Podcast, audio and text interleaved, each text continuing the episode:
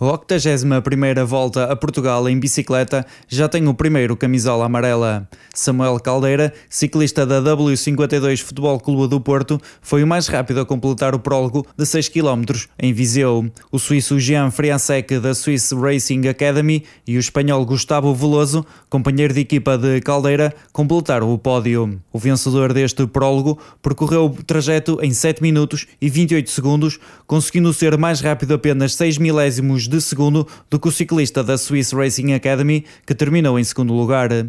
No top 10, a equipa W52 Futebol Clube do Porto colocou quatro ciclistas. No final, Samuel Caldeira estava satisfeito por ter vencido o prólogo e dedicou o triunfo a todos os companheiros de equipa.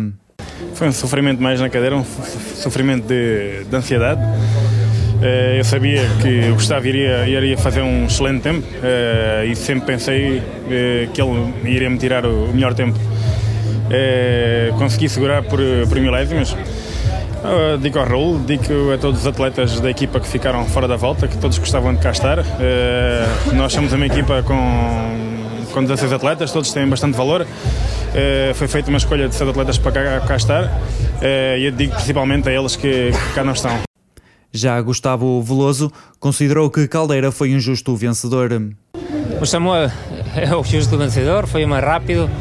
Eu nem sabia o tempo que ia para fazer, se ia para ganhar, se não ia para ganhar. Eu fui à morte sempre e uh, sempre que, que ganha um colega da equipa, e mais como o Samuel, que é um homem que durante todas as últimas voltas que a equipa ganhou foi um homem de trabalho, sempre a punhar os, os interesses da equipa por cima dos, dos seus próprios eh, renunciando a gañar corridas ao sprint para traballar para a equipa, acho que eh, este é un premio para, para ele, e, mas tamén é un exemplo de premio para toda a gente de traballo que algún día sempre chega a súa, ao seu momento e acho que ele vai desfrutar moito disto. Depois do prólogo, a primeira etapa da volta está reservada para sprinters. A ligação entre Miranda do Corvo e Leiria vai contar com uma primeira contagem de montanha na Serra da Lousã. A etapa tem a distância de 174 km e 700 metros.